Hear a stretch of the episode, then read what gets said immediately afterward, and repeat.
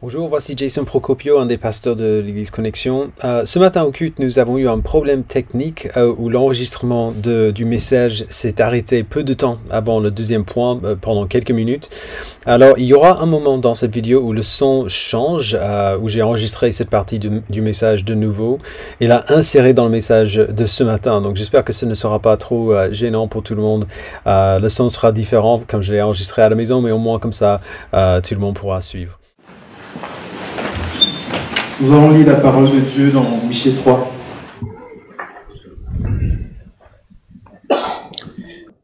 Je dis, écoutez, chef de Jacob et prince de la communauté d'Israël, n'est-ce pas à vous de connaître le droit? Vous détestez le bien et vous aimez le mal. Vous arrachez leur peau et la chair qui couvre leurs os. Ils mangent la chair de mon peuple, lui arrachent la peau et lui brise les os. Ils le mettent en pièces comme ce qu'on cuit dans un pot, comme de la viande dans une marmite. Alors ils crieront vers l'Éternel, mais il ne leur répondra pas. Il se cachera à, eux à ce moment-là parce qu'ils ont perverti leurs agissements.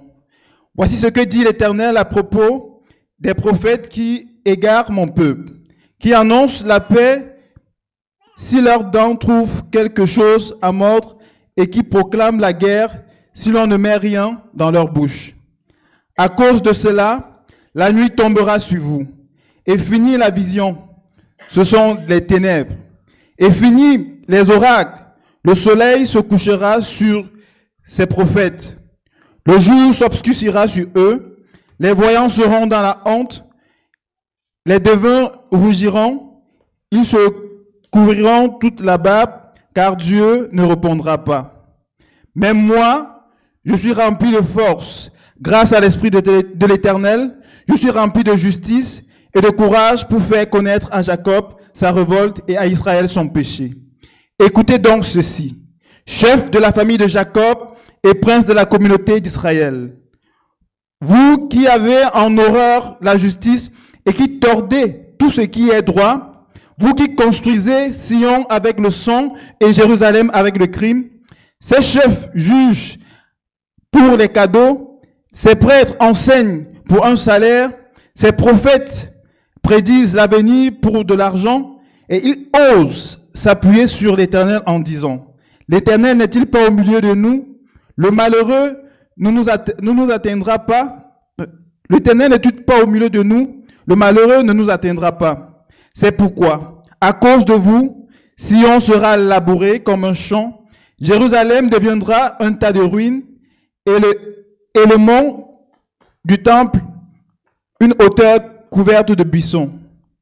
Amen. Euh, on continue, euh, si vous êtes avec nous depuis euh, trois semaines maintenant, on continue dans la, trame que Miché a commencé dans ce livre. Dans, dans le chapitre 1, si vous vous en souvenez, il dénonçait l'idolâtrie du peuple de Dieu. Il annonçait le jugement qui viendrait à cause de cette idolâtrie. Euh, au chapitre 2, il dénonçait l'oppression du peuple de Dieu, des gens dans le peuple qui profitaient euh, de la pauvreté des autres pour amasser plus de richesses pour eux-mêmes. Et Michée a annoncé le jugement qui viendrait sur à cause de cela. Maintenant, au chapitre 3, il se tourne vers la corruption des leaders du peuple d'Israël, à la fois des leaders politiques et des leaders religieux.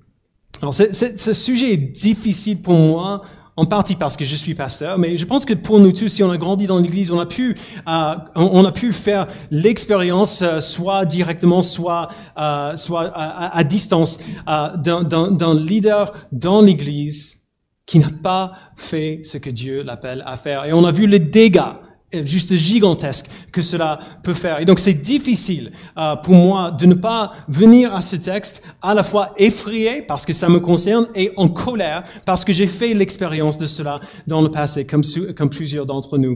Euh, et donc euh, le fait que le micro ne marche pas très bien et que je dois crier, ça convient peut-être bien. Tout, le monde connaît la méfiance euh, qu'on ressent envers des dirigeants, en, général. Des gens euh, qui ont beaucoup de puissance et qui font des choses horribles avec, avec cette puissance. On, connaît l'histoire du monde, on sait comment les leaders politiques et, sociaux n'ont pas été dignes de confiance à chaque fois.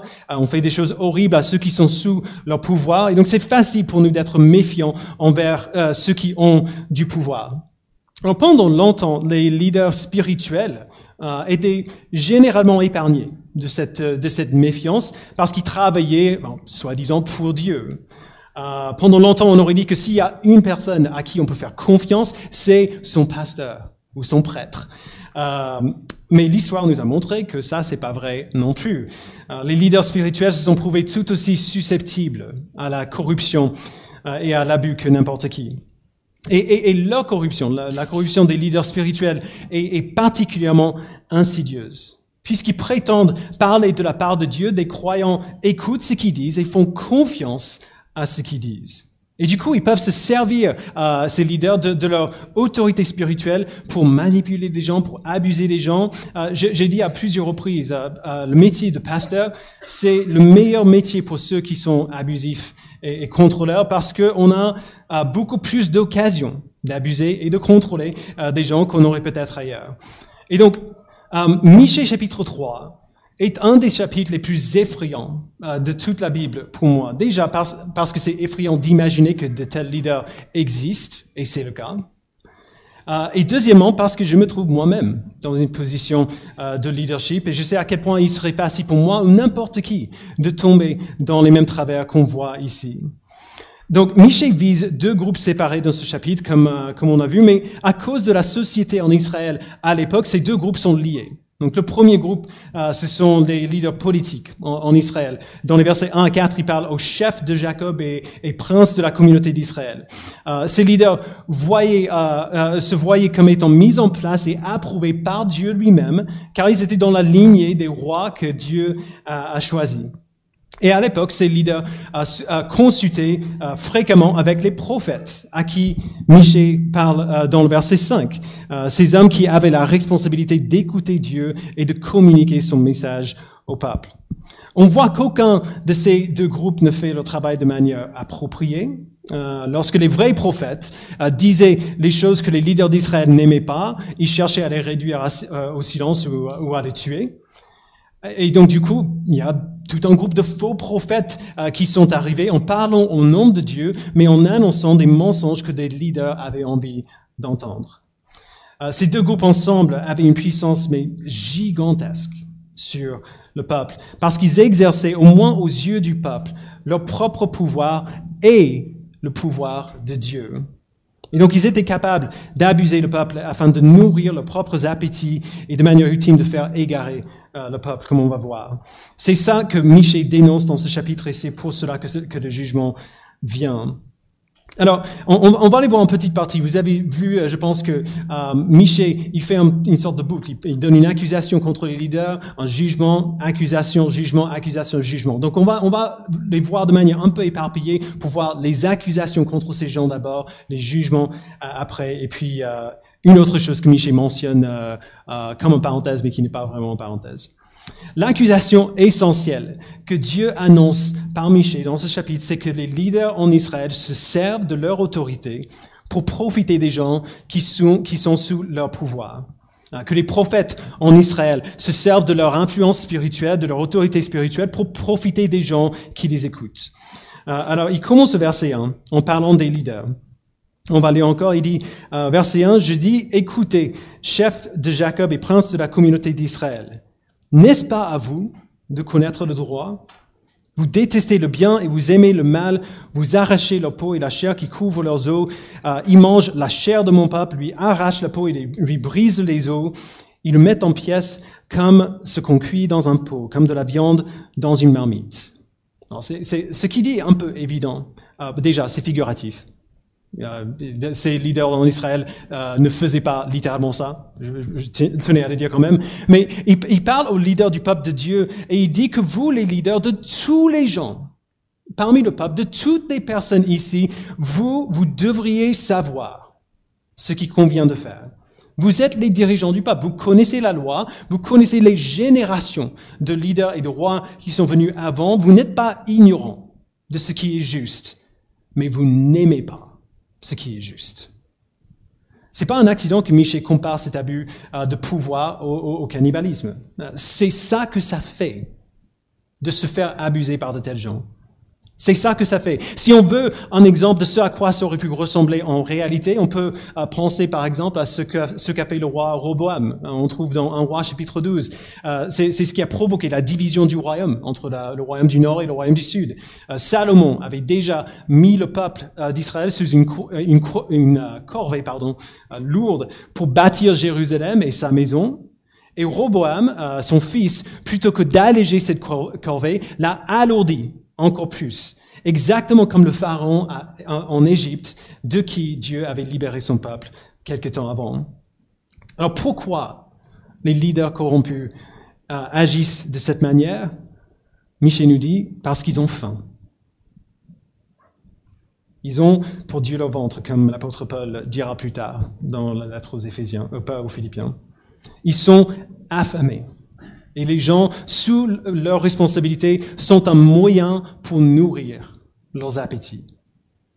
Alors voilà l'accusation, la première de Dieu contre les leaders politiques. Ensuite, il se tourne aux prophètes. Verset 5. Voici ce que dit l'Éternel à propos des prophètes qui égarent mon peuple, qui annoncent la paix si leurs dents trouvent quelque chose à mordre et qui proclament la guerre si on ne met rien dans nos bouches. Les prophètes sont presque pires que les leaders politiques. En tout cas, personnellement, ça m'énerve plus. Ils font la même chose, à plus petite échelle peut-être. Ils profitent des gens pour nourrir leur appétit et ils se servent du nom de Dieu pour le faire. Ils se servent de leur autorité spirituelle pour faire des déclarations sans fondement. Ce que Michel dit est, parlant. En gros, vous me donnez ce que je veux, alors Dieu vous, Dieu vous annonce la paix. Vous ne me donnez pas ce que je veux, alors Dieu est contre vous. Il déclare la guerre euh, contre vous. Alors enfin au verset 9, Michel met ces deux groupes ensemble. Il les accuse tous les deux, euh, parlons à tous les deux ensemble.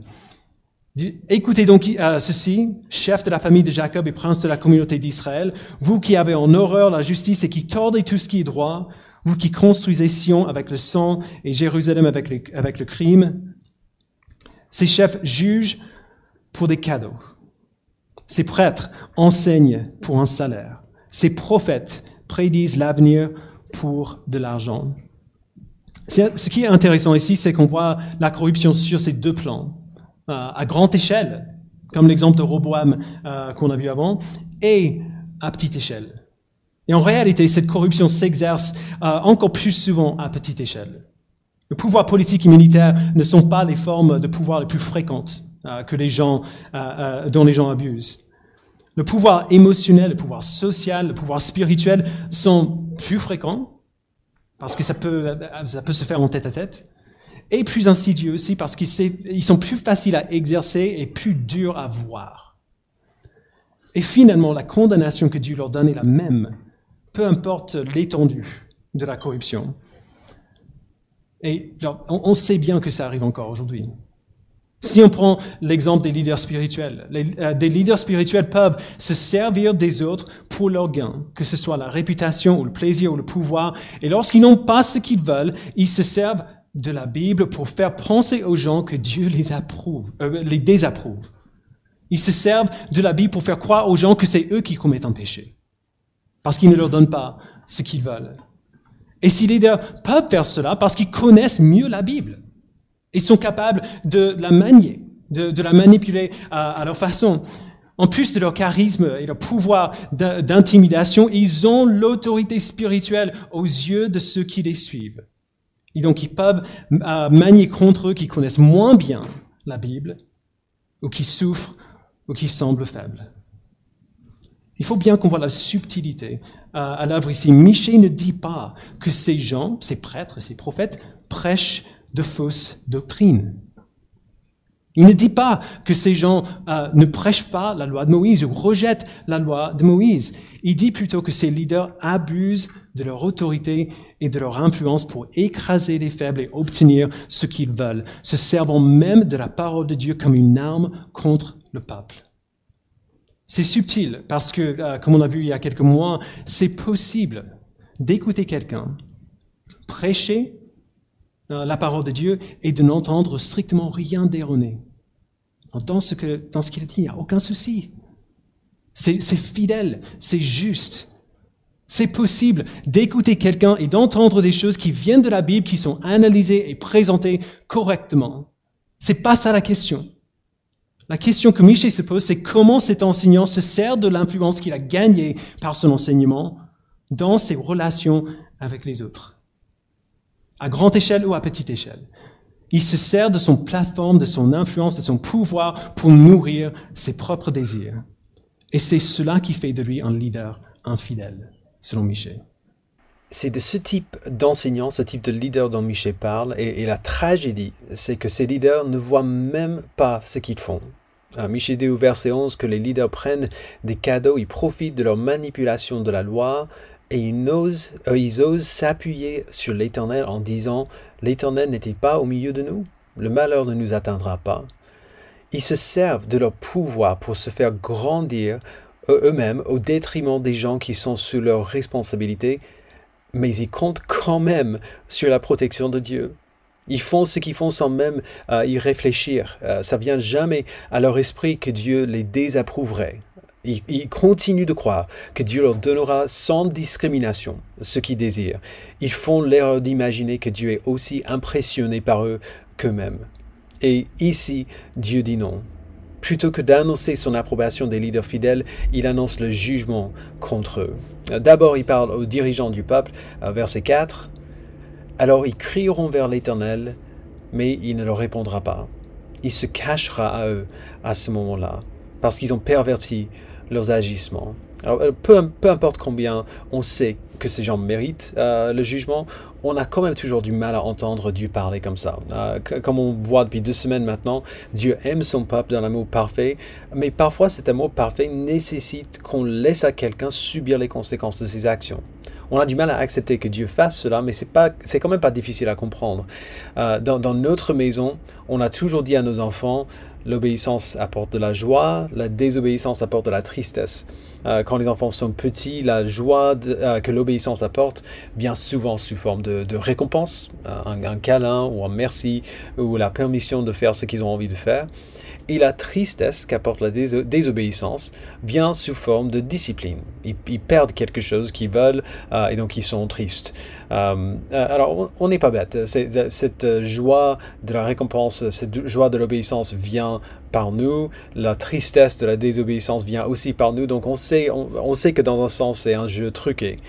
Mais quand même ce jeu truqué reflète la réalité quand on est plus âgé on, et on désobéit dans des domaines plus grands, on vit avec les conséquences de ses choix, et ces conséquences sont bien plus sérieux, euh, sérieuses que, de perdre son, euh, son, dessert après le dîner. Quand on obéit dans ces, domaines plus grands, les bénédictions aussi sont plus grandes qu'un câlin ou un remerciement.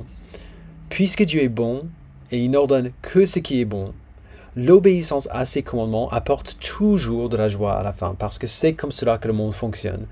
Et la désobéissance apporte toujours de la douleur à la fin parce que c'est ainsi que le monde fonctionne.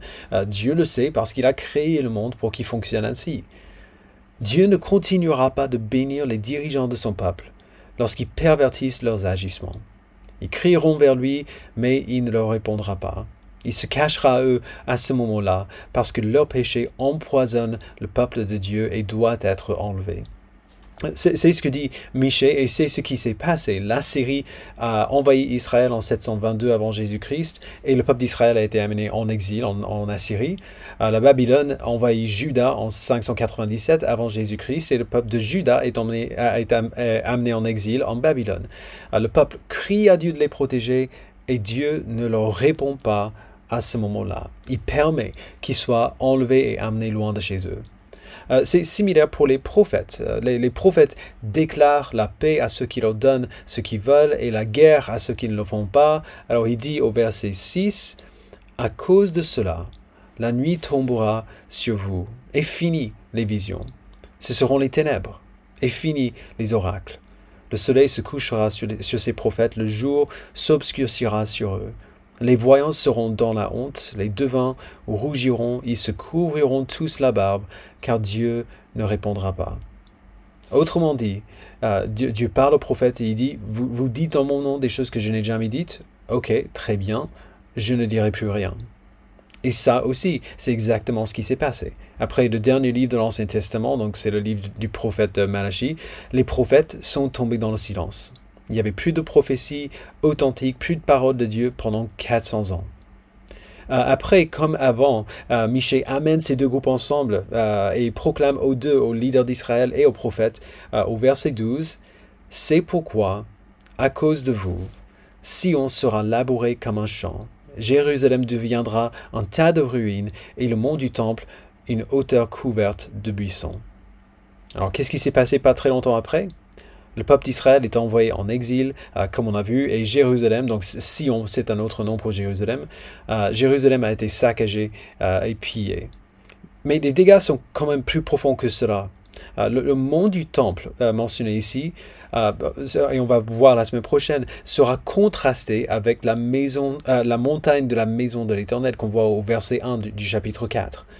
Le temple à Jérusalem a été construit sur une petite montagne dans, dans la ville, c'est là où la présence de Dieu demeurait avec son peuple. Alors Dieu, va promettre de revenir et de demeurer de nouveau parmi son peuple, mais pour l'instant, il dit, il sera absent. Le temple de Dieu sans la présence de Dieu n'est qu'un tas de ruines sur une colline. Et le jugement du peuple, ça va être de devoir vivre sans la présence de Dieu au milieu d'eux, au moins pendant quelque temps. On a l'accusation contre les dirigeants d'Israël et des prophètes, et on a le jugement qui tombera sur eux à cause de leurs péchés. Mais, mais au milieu de tout cela, c'est un peu fort. Pardon, ça harcèle, voilà. Au milieu de tout cela, on voit quelque chose d'intéressant. Euh, Michée il a prédit le jugement sur ces euh, faux prophètes dans les versets 6 et 7. Il les avertissent euh, qui chercheront des signes et qui ne verront rien. Les, voyants seront dans la honte, les devins rougiront, ils se couvriront tous la barbe car Dieu ne leur répondra pas. Mais Michi donne un, contraste puissant au verset 8.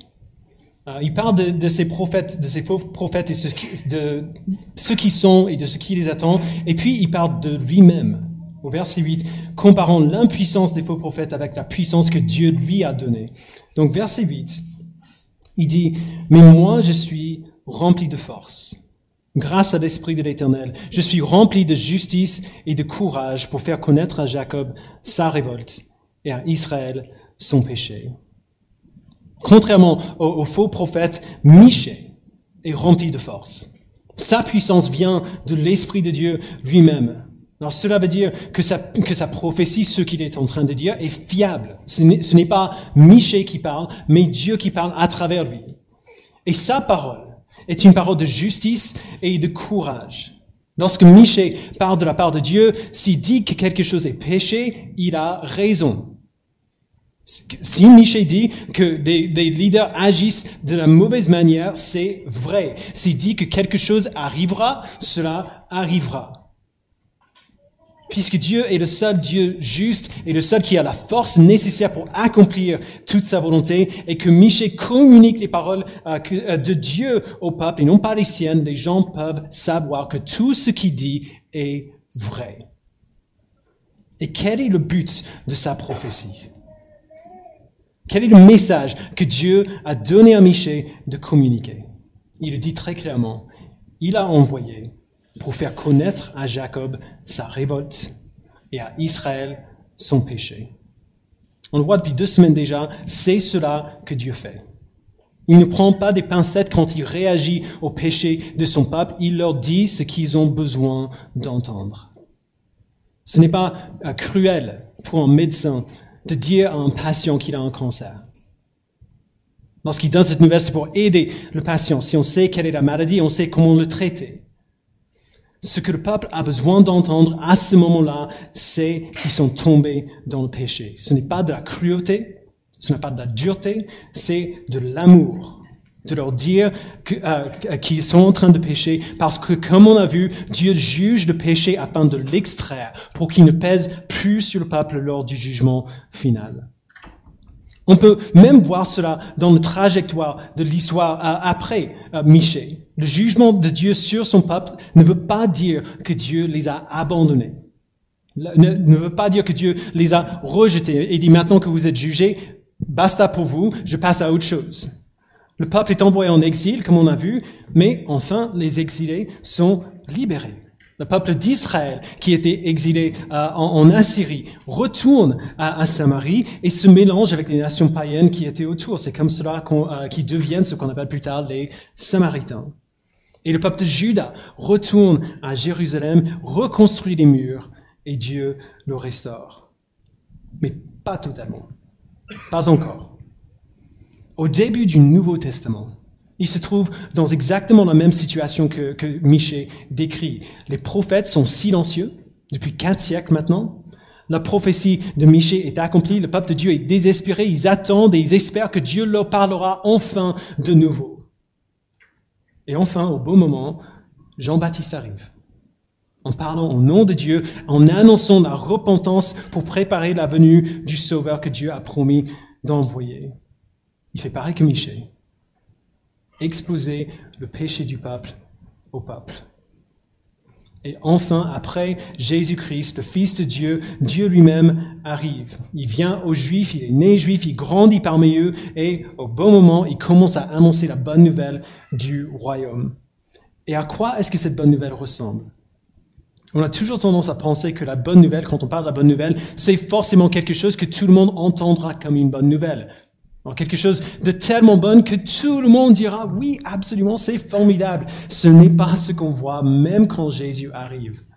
Le tout premier résumé du message de Jésus-Christ euh, qu'on voit dans les évangiles ou qui a été écrit se trouve dans Marc chapitre 1, versets 14 et 15. Il dit, après que Jean eut livré, Jésus alla dans la Galilée. Il prêchait la bonne nouvelle de Dieu et disait, le temps est accompli, le royaume de Dieu est proche, repentez-vous et croyez à la bonne nouvelle. Le premier appel sur nous, euh, euh, euh, sur nous tous, une fois qu'on a attendu, qu'on a entendu la bonne nouvelle de Dieu, c'est l'appel de nous repentir. Se repentir veut simplement dire se tourner le dos au péché, à la rébellion contre Dieu et marcher dans l'autre sens, marcher dans l'obéissance à Dieu plutôt que dans, dans l'obéissance à nos désirs pécheurs. Et donc voici le message à garder en tête ici. Dieu annonce à son peuple leur péché. Parce, qu'ils sont, parce que leur péché, c'est toujours, euh, euh, c'est, le grand obstacle à la réconciliation avec lui. C'est ce qui sépare le peuple de lui-même. C'est impossible de recevoir le pardon si on croit qu'on n'a rien à nous faire pardonner. Depuis le début, Dieu a toujours suivi le même schéma avec son peuple. Il expose leurs péchés par ses prophètes, il leur montre les manières euh, variées dont ils ont euh, rejeté. Puis il juge ce péché, il tue le péché qui les tue. Et ce jugement rend possible la rédemption, la, repentance du peuple et le retour à Dieu. Du coup, quand Jésus arrive, il reprend le rôle euh, du prophète Michée. Rempli de puissance, rempli du Saint-Esprit, avec justice et courage, il vient pour faire connaître à son peuple leurs péchés.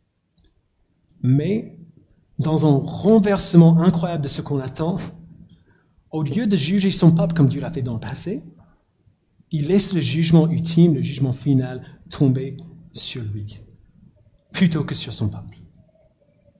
Il prend la place du peuple et se fait juger à leur place. Il absorbe la colère de Dieu contre son peuple une fois pour toutes et les appelle à croire, du coup, à la bonne nouvelle à la bonne nouvelle que malgré le péché dont Dieu vous appelle à vous repentir, le jugement tombe sur moi. C'est pour cela qu'on se repent, parce que le jugement ne tombe pas sur nous, mais, mais sur lui à notre place. La bonne nouvelle, c'est qu'en Christ, le jugement est déjà rendu. Le jugement est terminé et la rédemption est maintenant possible. Et donc, du coup, repentez-vous et croyez à la bonne nouvelle. Alors, il serait facile d'imaginer, de lire ce chapitre, et de, de, voir cela comme le chapitre de Michel où il, euh, euh, où il parle uniquement aux leaders, aux leaders politiques, aux leaders spirituels, euh, d'imaginer que, que, ce chapitre s'applique aux pasteurs, aux gens qui, qui, sont dans des positions d'autorité, et c'est c'est vrai dans un sens, Michel 3 est une condamnation dure des leaders injustes, Et chaque pasteur, chaque leader de toutes sortes devrait le prendre très au sérieux.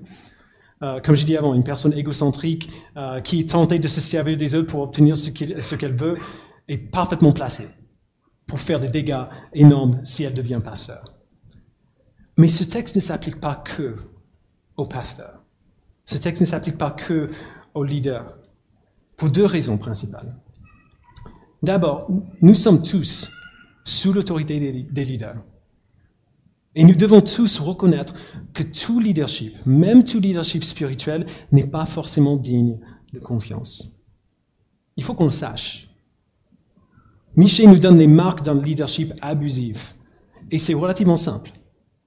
Les leaders abusifs se servent eux-mêmes plutôt que de servir les gens qui sont sous leur responsabilité. Ils prétendent parler pour Dieu, mais leurs paroles les élèvent au détriment des gens à qui ils prêchent, qui ne leur donnent pas ce qu'ils veulent.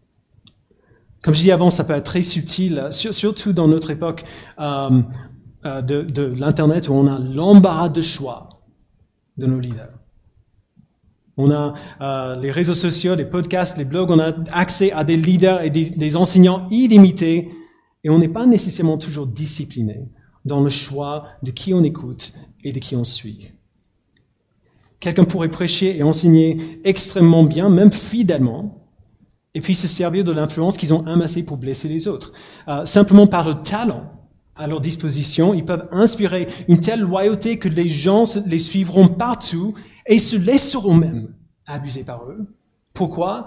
Parce que la personne qui abuse de toute apparence parle fidèlement de Dieu, et donc on présume qu'elle parle de la part de Dieu. Et ce n'est pas la même chose. Et qui a probablement raison Genre, dans cette situation, moi qui commence tout juste à comprendre et à lire ma Bible, ou, l'enseignant que j'écoute qui a trois diplômes et des millions de gens qui, le suivent? Sûrement, c'est lui qui a raison. Voici pourquoi j'ai dit tout cela. Les, leaders, surtout les leaders spirituels, ou qui ont aux yeux des gens à qui écoutent une certaine autorité spirituelle, peuvent se servir de la force de leur personnalité pour obtenir ce qu'ils veulent au détriment des autres et la condamnation de Miché, de ce type de leadership abusif, devrait nous envoyer un message très clair. Nous avons la permission de ne pas suivre de tels leaders. Même si ce qu'ils disent depuis le pupitre ou, euh, euh, euh, leur ordinateur est juste. Le fait qu'ils soient un enseignant solide de la Bible ne veut pas dire qu'on devrait croire ce qu'il y a d'autres sujets. Si nous voyons un tel comportement, et je parle, pas, je parle bien du comportement de la personne, si on voit un tel comportement dans un leader, nous avons la permission de rejeter son leadership, même si personne d'autre ne le fait. Et d'ailleurs, je m'inclus dans ce que je dis là. Si je commence à me comporter de cette manière, peu importe ce que je dis, vous avez la permission de rejeter mon leadership. Nous sommes appelés à suivre Christ. Peu importe combien quelqu'un a du talent, on n'est pas appelé à suivre le talent, on est appelé à suivre Jésus-Christ. Deuxièmement, la condamnation que Michel fait à ses, leaders s'applique à nous tous parce que nous avons tous du pouvoir, à un certain niveau.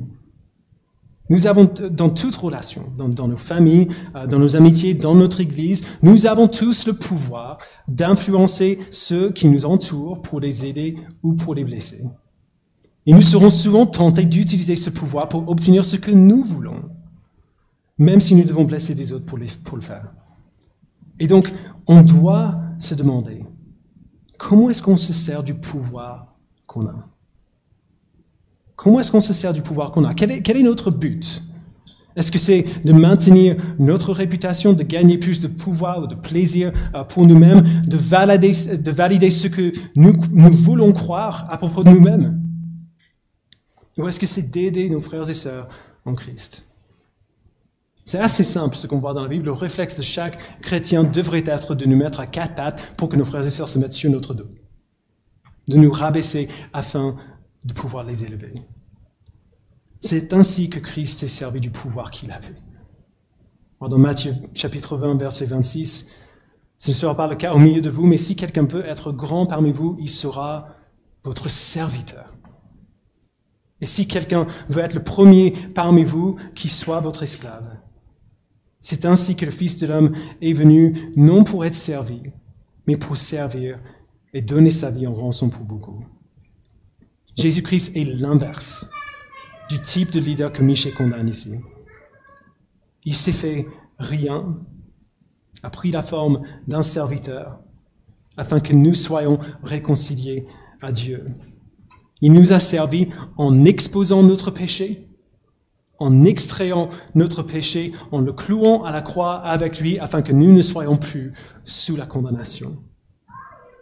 C'est ce type de leader, c'est ce type de peuple que Dieu nous appelle à être. Et la bonne nouvelle, c'est que puisque Christ a déjà fait cela pour nous, puisqu'il a pris notre jugement, nous a libérés du péché, c'est ce type de peuple que nous pouvons être.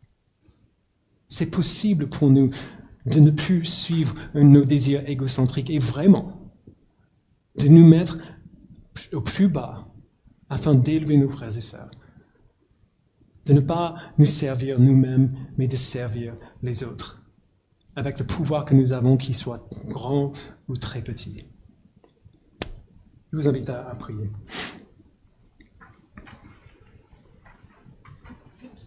Père, quelle que soit notre euh, situation, notre vocation, notre profession, nous avons tous, à un moment ou à un autre,